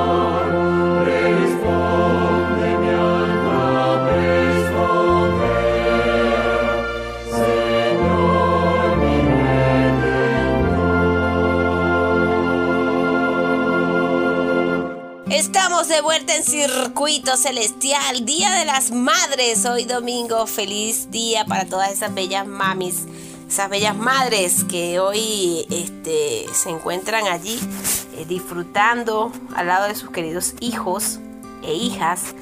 Eh, felicidades para todas, ya las felicité, pero por si acaso se están conectando hasta ahora, feliz día para ustedes, hermosas madres, gracias porque son esas mujeres virtuosas que Dios trajo al mundo para que pudieran dar vida. Qué dicha que tenemos nosotras las mujeres de poder eh, traer al mundo a, a nuestros hijos, ¿ok? Y esto solo lo permite el Señor.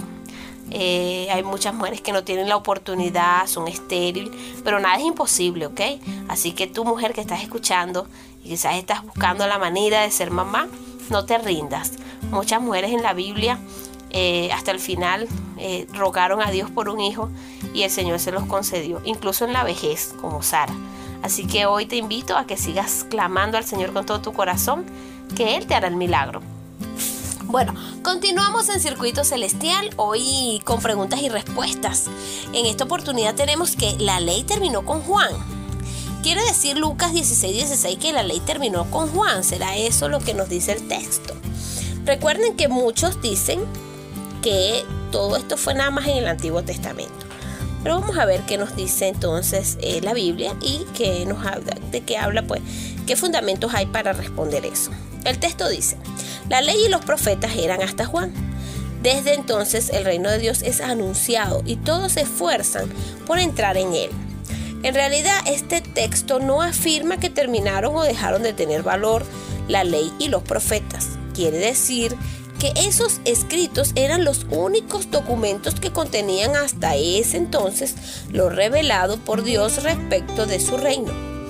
Para anunciarlo y convencer a los hombres de su realidad eran necesarias las enseñanzas y las profecías irrebatibles ofrecidas en la ley y los profetas.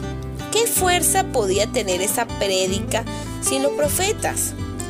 Al recordar solamente algunas expresiones de Jesús, entendemos que para él la ley y los profetas, lo que hoy llamamos el Antiguo Testamento, no pudieron haber terminado. Indicó su permanencia cuando ordenó escudriñar las escrituras, porque ellas daban testimonio de él. Y eso lo dice Juan 5:39. Afirmó que la ignorancia de las escrituras era la causa del error. Eso lo dice Mateo 22:29 reiteró su importancia cuando dijo, citando a Deuteronomio 8:3, no de solo pan vivirá el hombre, sino de toda palabra que sale de la boca de Dios. Mateo 4:4. Para explicar el evangelio de dos discípulos preocupados y luego a, las 11, a los 11 les declaraba en todas las escrituras lo que él decía, lo que de él decían. Eso lo pueden ver en Lucas 24, 25 al 47. Los apóstoles recomendaron el estudio de las escrituras y declararon su utilidad. Eso lo encuentran en 2 de Timoteo 3, 15 al 17. Afirmaron que fueron escritas para nuestra enseñanza. Romanos 15, 4. Sostuvieron que la palabra profética era una antorcha a la que había que estar atentos. Segunda de Pedro 1, 16 y 21. En fin, la ley y los profetas eran escrituras tan importantes que se las cita, escuchen bien, 280 veces en el Nuevo Testamento.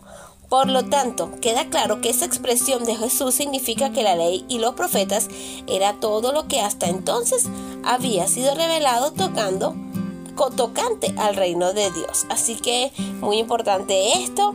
Vemos que era necesario la ley y los profetas, que ellas hasta ese momento anunciaban el reino de los cielos, ¿ok? Así que bueno, continuamos con Circuito Celestial y la música, la que te gusta, la que te conecta con el reino de Dios. Y bueno, hoy quiero dedicar una canción muy linda que es de nuestra cantante Edith Aravena. Esta canción es para las mamás, ¿ok? Eh, la vamos a, colocar para las mamis lindas, eh, en las que desea eh, en, encontrar esa canción para dedicarla. Edith Aravena, la, la música se llama Mamá, dedicado a mamá. Entonces vamos a escuchar este tema de de Edith Aravena y ya regresamos con más.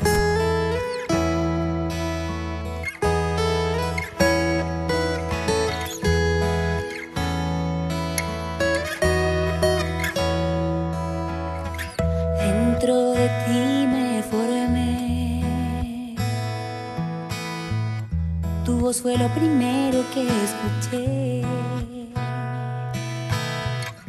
Luego entre tus brazos encontré seguridad. Mis lágrimas y heridas tú limpiaste.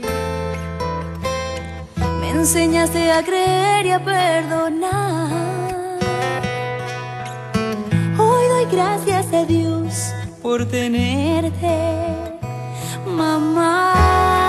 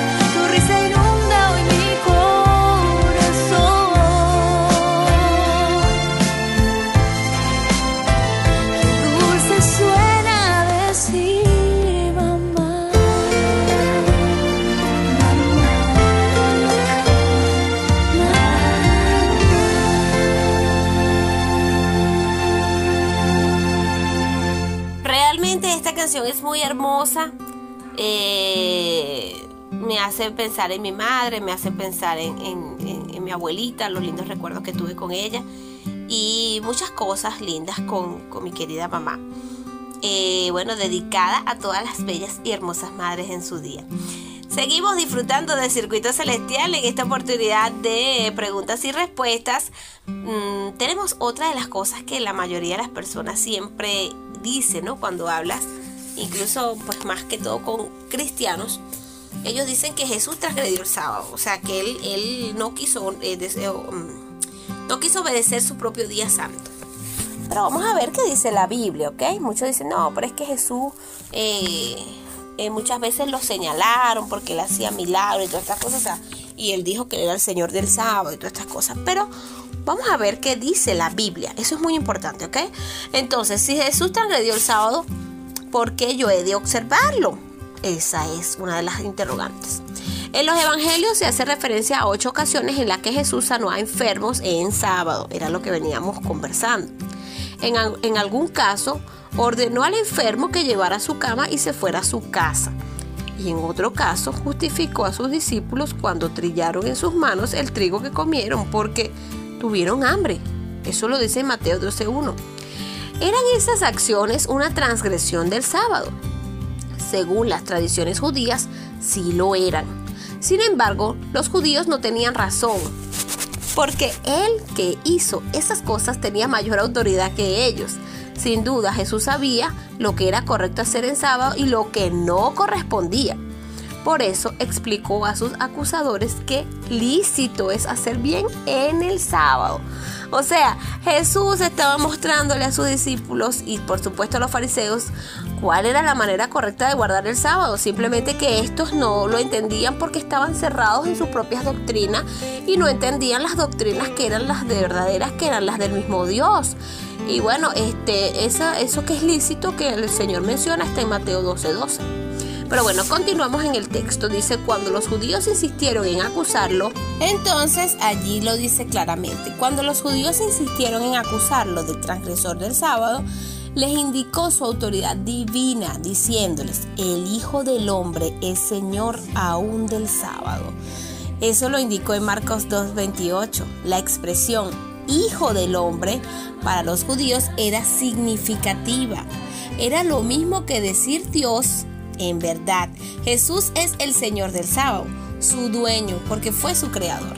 Él bendijo y santificó el sábado en la creación. Eso lo verán en Génesis 2, 1 al 3. Así lo reconoce el Nuevo Testamento, al señalar, al señalar a Cristo como el creador de todo. Eso lo pueden también ver en Juan 1, del 1 al 3, 10, Hebreo 1, 2, 3 y Colosenses 1, 14, 19. Aunque los judíos pretendían ser los señores del sábado y tener autoridad para acusarlo, Jesús, siendo el único y verdadero señor del sábado, eh, y habiéndolo hecho por causa del hombre, tenía absoluta autoridad para indicar lo que era correcto o incorrecto hacer en ese día. O sea, él mismo no iba a transgredir su día santo, es obvio. Por lo tanto, no podemos unirnos a los judíos acusando a Jesús de haberlo transgredido. Entonces, ¿qué fue lo que hizo Jesús? Enseñar con palabra y ejemplo a santificar correctamente el sábado. Él lo que quiso fue enseñarles a obedecer, eh, este, a verdaderamente observar el sábado como se debía, haciendo cosas lícitas. Porque supongamos que usted está guardando el, el y su esposo está enfermo. O su mamá, aprovechando el Día de la Madre, está enferma. Usted, su mamá necesita un medicamento urgente que le pidió su médico y usted no lo va a comprar porque es sábado, no, usted puede ir y comprar el medicamento porque le está haciendo un bien a su mamá. Es una emergencia, es algo que es lícito porque es un bien para su ser querido. Usted no va a sacrificar a su madre. Y el Señor lo ha dicho, sacrificio no quiero, misericordia quiero, no sacrificio. Entonces es lícito hacer el bien el sábado. Es la manera como guardamos el día de reposo, no haciéndolo una carga, ¿ok?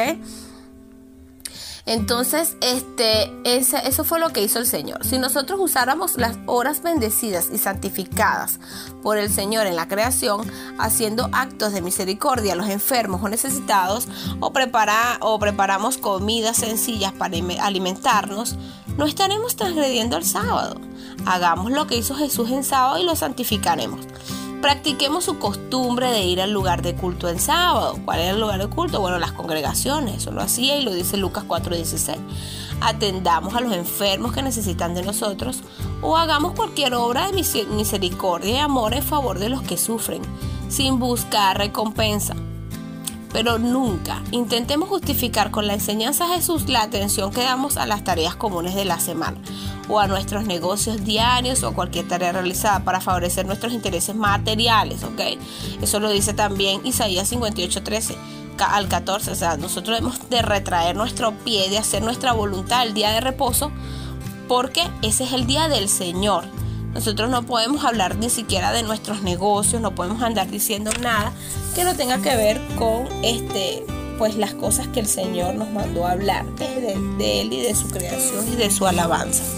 Así que bueno, con estas enseñanzas y quedando ya poco tiempo para terminar el programa, es un programa bastante corto pero muy muy muy edificante, vamos a cumplir con quienes hacen posible este espacio con nuestro patrocinante. Panadería y pastelería Tuna Express. Abre sus puertas ahora con nueva imagen y el mejor confort para que disfrutes las exquisiteces que ofrecen para ti y toda tu familia. Tenemos el delicioso y calentito pan canilla, pan campesino, pan sobado, pan francés, pan de coco, pan de queso y mantequilla, pan dulce, mmm, pan de maíz, cachitos de jamón. Deleita tu paladar con el pan de guayaba, pan para perros calientes, con las bebidas frías y calientes. Esto y mucho más en la panadería y pastelería Tiuna Express, avenida principal del Fuerte Tiuna, frente a 82 Brigada Logística. Esto y mucho más con precios a tu alcance. Encuéntranos ya y date un gustazo en la panadería y pastelería Tiuna Express.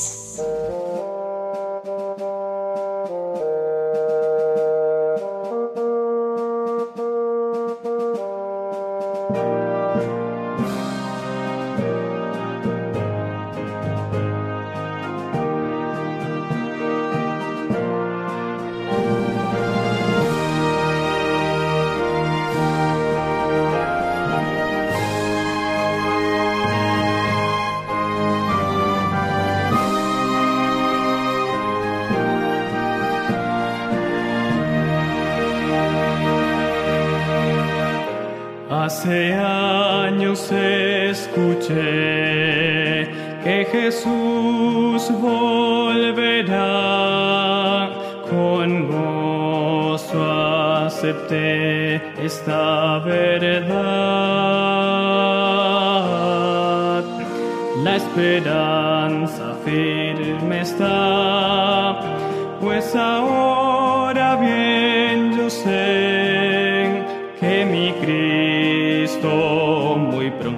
pronto volverá.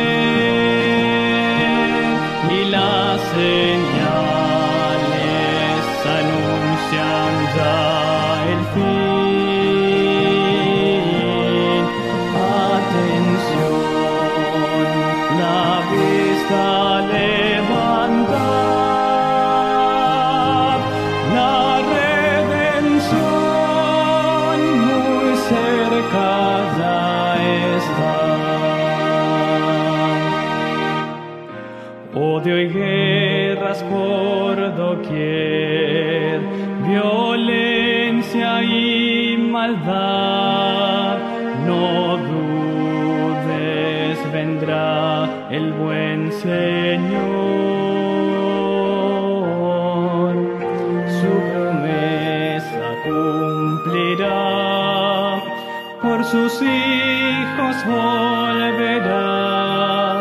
Si confiad pronto nuestro rey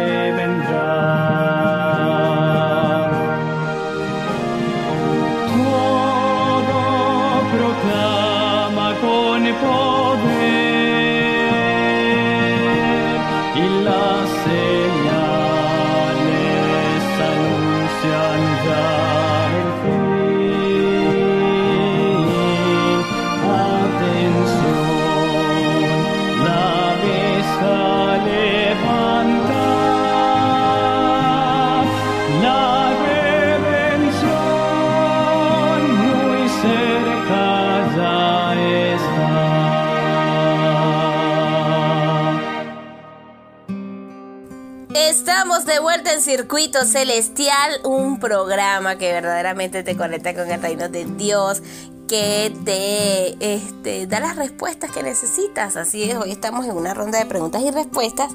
Y como última pregunta, tenemos la siguiente. La observancia del domingo, ¿ok? Eso está en, eh, bueno, la observancia del domingo según Hechos 27.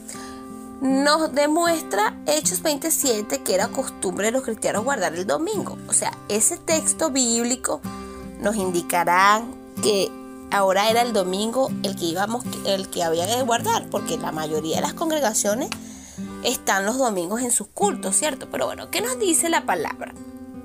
Este pasaje dice textualmente, el primer día de la semana, reunidos los discípulos para partir el pan, Pablo les enseñaba, habiendo de salir al día siguiente y... Ok, ya va, que se me fue. Habiendo de salir al día siguiente y alargó el discurso hasta la medianoche. Los Hechos de los Apóstoles fue escrito por el apóstol Lucas, unos 35 años después de la eh, resurrección de Cristo. La mayoría de los comentaristas aceptan que utilizó la manera bíblica de contar los días respetada por los judíos y cristianos primitivos.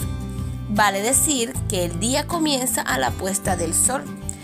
El cómputo romano para contar el día de medianoche a medianoche, como se estila hoy, no aparece en los escritos del Nuevo Testamento. Por lo tanto, la reunión de Troas tuvo que efectuarse en lo que nosotros llamamos sábado de noche, pues a la puesta del sol comenzaba el primer día de la semana, ¿ok? que en sí ellos este, fue en ese horario que estaban reunidos. Dice el texto que Pablo alargó el discurso hasta la medianoche, o sea, nuestro sábado de noche. A esa hora el joven Eutico se accidentó después de lo cual, habiendo partido el pan y comió, habló largamente hasta el alba y así salió. Así queda claro que el apóstol Pablo salió de viaje después del alba, bien temprano, al aclarar o recién salido el sol. Mientras sus compañeros de viaje subieron al barco, él fue por tierra hasta Azón, desde donde siguió con ellos. Con esto concluimos eh, que después de la reunión nocturna del mismo día, en la parte clara de ese primer día de la semana, o sea, el domingo de mañana, el apóstol continuó su viaje. Si alguien no pudiera aceptar que Lucas usó el cómputo bíblico para contar los días y prefiere aceptar que ya había abandonado lo indicado eh, por las escrituras para plegarse a costumbres paganas de los romanos, lo cual no es fácil aceptar. Tampoco este texto puede usarse como prueba de que era costumbre la observancia del primer día de la semana, pues el mismo escritor se ocupó de indicar el motivo de la reunión. Pablo les enseñaba habiendo de salir al día siguiente. Esta explicación es muy importante porque impide dar otra razón.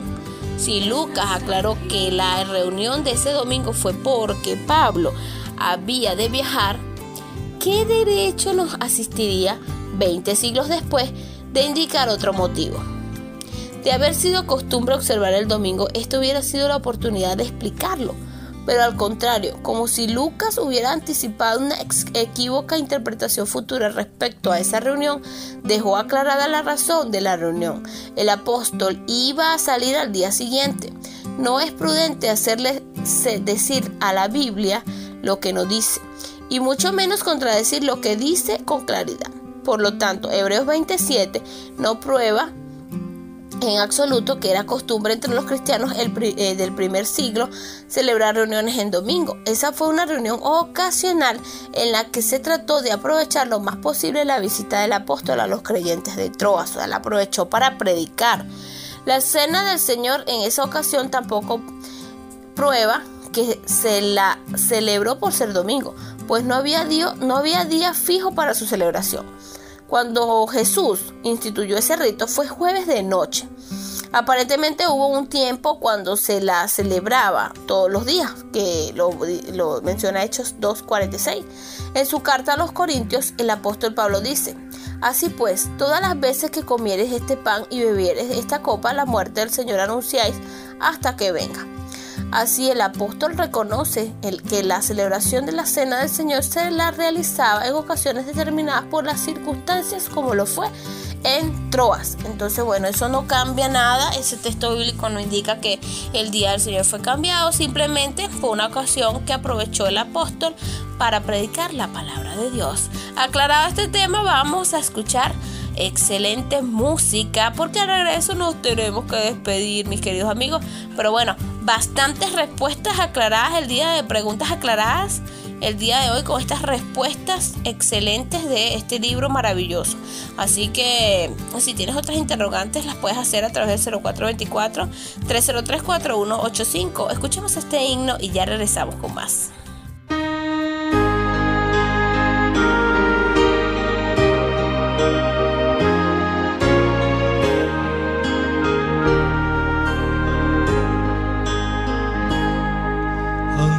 Anoche tuve un sueño, un sueño sin igual. Miraba yo a Jerusalén, la celestial ciudad. Oí cantar a niños canciones sin cesar. En tanto se escuchaba allí un tema angelical. En tanto se escuchaba allí un tema angelical. Jerusalén, Jerusalén,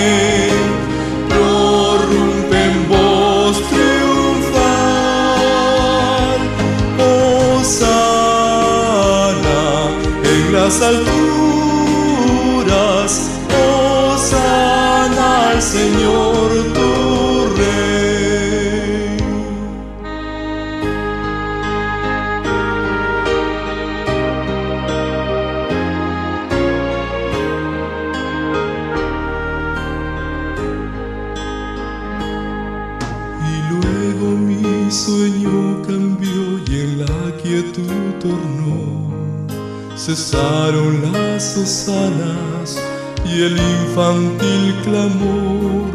Tras misterioso manto, el sol veló su luz y la sombra de una cruz en el Calvario apareció. Y la sombra de una cruz en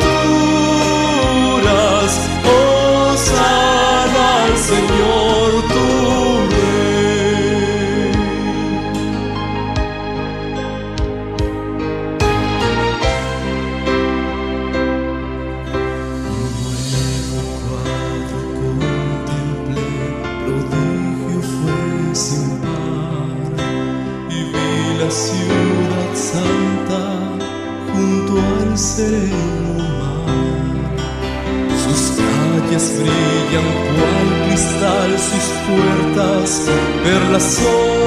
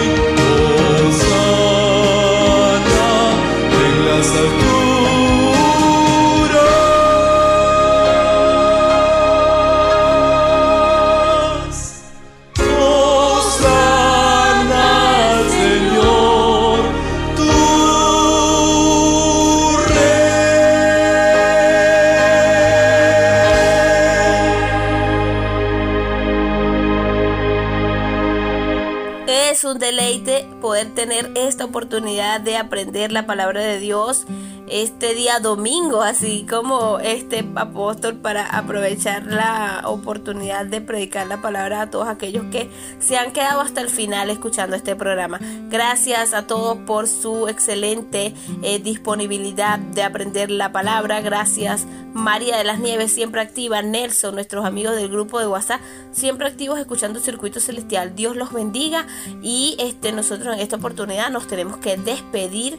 Gracias a nuestros amigos que están allí también en la parte técnica, nuestros amigos militares, también en la presidencia nuestro coronel Jorge Eliezer Mantilla Mijares y quien habló para ustedes con ese gran cariño como siempre la que se afinquen las R's, Estefanito Realba, con el productor 25.338.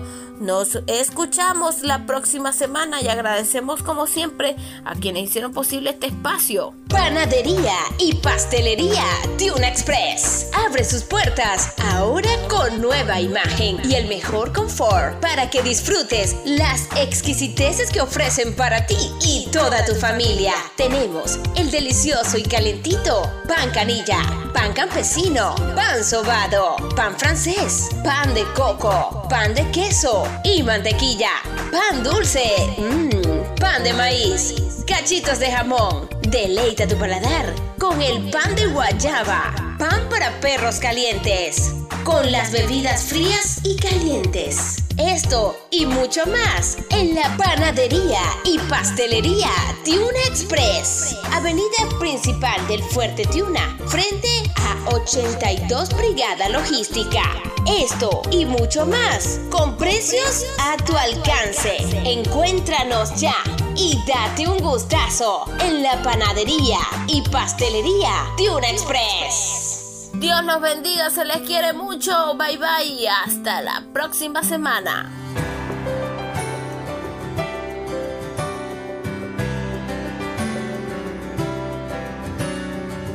La creación testifica de tu majestad.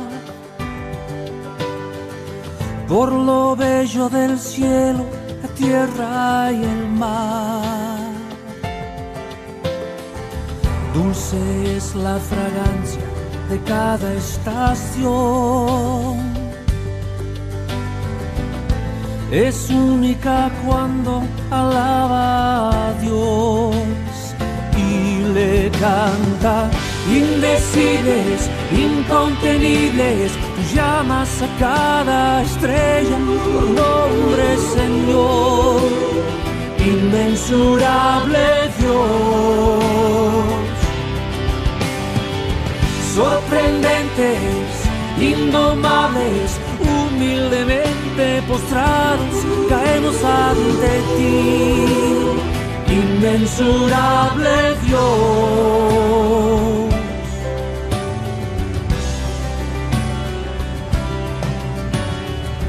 ¿Quién le ha dicho a los rayos en dónde caer? o a la nieve como debe de descender.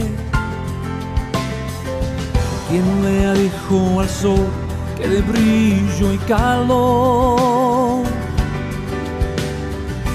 ¿Quién es quien lo oculta su diaria labor? No lo comprendo. Indecibles, incontenibles, tú llamas a cada estrella por nombre, Señor, inmensurable Dios. Sorprendentes, indomables, humildemente postrados, caemos ante ti, inmensurable Dios. ¿Quién le ha dicho al sol que de brillo y calor? ¿Quién es quien lo oculta de su diaria labor?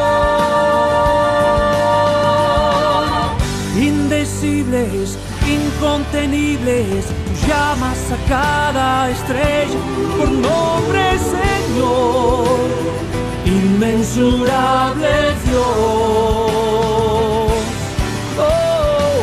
incomparables, invariables, ves todo mi corazón y me amas igual. Inmensurable Dios.